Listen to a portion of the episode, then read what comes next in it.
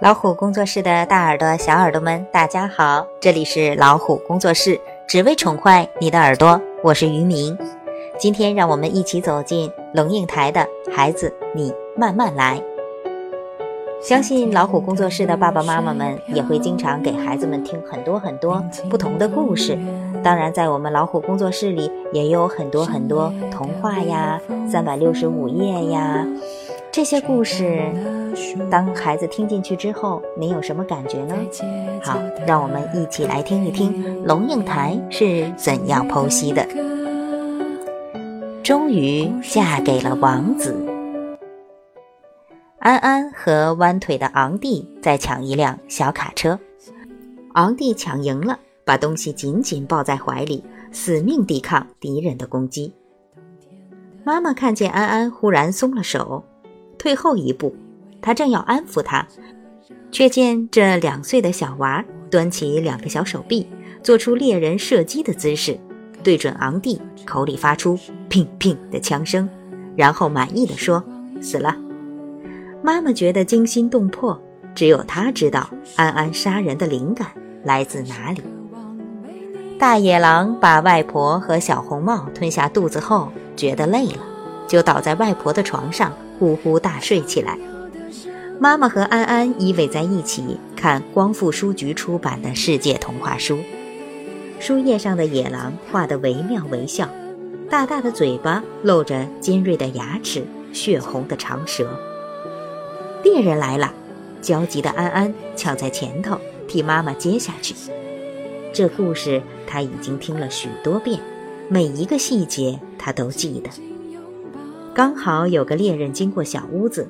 妈妈继续说：“听见屋里呼呼的声音，觉得奇怪，怎么外婆声音这么难听？”她凑近一看，看见了大野狼这个坏东西，于是他举起枪来。安安聚精会神地听着，两眼盯着书上一管大猎枪。砰一声，猎人开枪把野狼打死了，然后用剪刀把野狼肚子剪开，救出了外婆和小红帽。妈妈讲完了故事，心里觉得不太舒服。野狼也是动物，和小白兔一样是宇宙的宠物，童话里却老是给野狼开膛破肚，不是尾巴给三只小猪烧焦了，就是肚皮被羊妈妈剪开，放进大石头丢到河里淹死了。妈妈觉得野狼受到了不公平的歧视，而且野狼遭遇的凄惨也使她开始注意到童话里的残酷和暴力。脍炙人口的白雪公主在西方社会已经受到了现代父母的排斥，所以妈妈特别用心地读了一遍。啊，你看，皇后下令杀死白雪公主，部下不肯，皇后便说：“不肯就砍下你的头来。”部下不得已，只好对白雪说：“你逃吧，我会杀死一只鹿，把它的心脏冒充是公主的，交给皇后。”白雪公主没死，皇后又化妆成老妇人进了公主的门。老婆婆一进门就带着丝带，很快的勒住白雪公主的脖子，越勒越紧。她看见白雪公主躺下去，一动也不动了，才放手逃出森林。白雪仍旧没死，皇后就把毒药涂在梳子上，然后把毒梳子。插进公主的头发，公主仍旧不死。于是皇后用毒蛇的脚、鼹鼠的眼睛、蛤蟆的尾巴，还有蜥蜴的翅膀，做成剧毒，涂在苹果上，给公主吃下。妈妈心惊肉跳地读着白雪公主的故事，短短的情节中有各形各式杀人的方法：用刀子砍头，用剪刀剖开。枪膛取出心脏，用丝带套住脖子把人勒死，用毒药给人吞下。我怎么能跟两岁的孩子讲这种故事？妈妈抛开书，自言自语起来。在他往后成长的岁月里，他会见到无数的人间丑恶事，没有必要从两岁开始知道人与人之间的仇恨。人的快乐童年何其匆促，何其珍贵。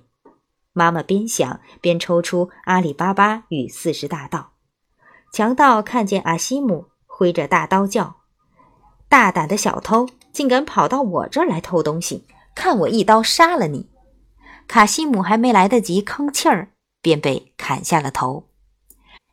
阿里巴巴聪慧的女仆发现强盗埋伏在大皮袋里，她就找出一袋油，搬进厨房去，用大锅子把油烧得热滚滚，再把热滚滚的油倒入每一只皮袋里，一袋、两袋、三袋，三十九袋，袋子里的强盗连个气儿也不吭，都给烫死了。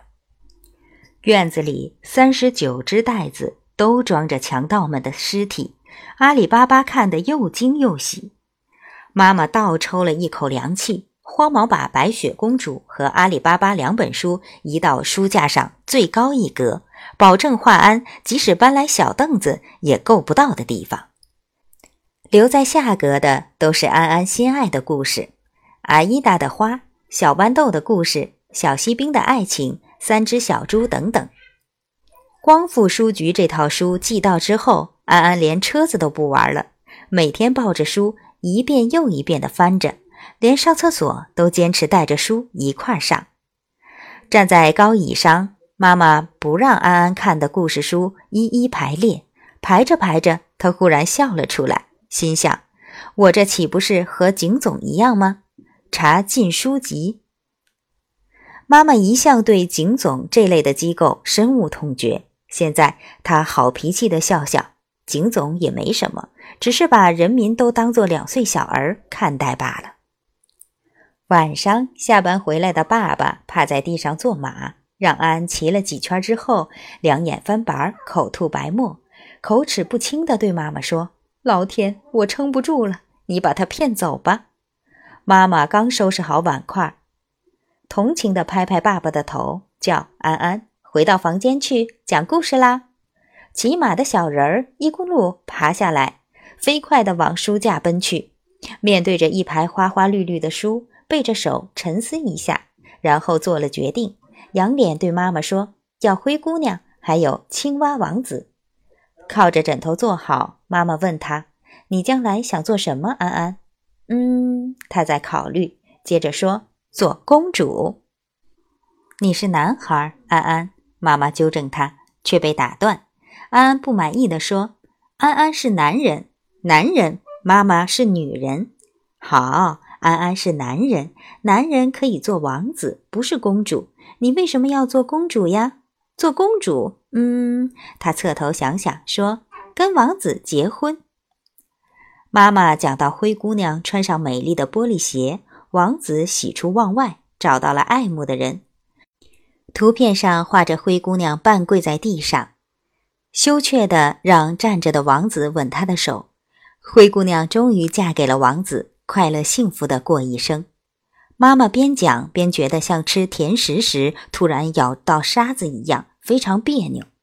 这样的童话无非在告诉两岁的小女生、小男生，女孩子最重大的幸福就是嫁给一个王子。所谓王子，就是一个漂亮的男生，有钱，有国王爸爸，大家都要向他行礼。故事的高潮永远是她终于嫁给了王子，狗屁王子！妈妈心里想着，这是什么时代了？人人都是王子。或许现代王子是商贾巨士的后代，在财富中积累财富，有个富可敌国的爸爸，大家也都要向他敬礼。现代王子甚至也长得漂亮，因为从小营养充分。生来一嘴乱七八糟的牙，也可以请牙医矫正。但是现代的姑娘可有不嫁王子的权利，即使是灰姑娘，也不需要依靠嫁给王子的恩典来取得幸福。嗯，若生个女儿，一定要好好告诉她，这故事是假的。安安已经睡着了，脸庞贴在书页上，王子和公主结婚的那一页。老虎工作室的爸爸妈妈们。这里是老虎工作室，这里有很多很多好听的故事，也有很多很多的育儿知识。那龙应台在这一篇终于嫁给了王子里面剖析了他对童话的认识。不知道家长朋友们是否认可？我是于明，我们下期节目再会了。能听到你轻声歌唱，最好在下。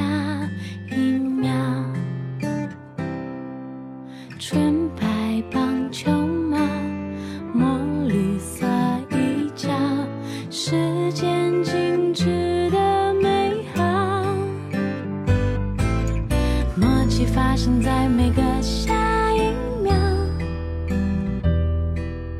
爱上同一种口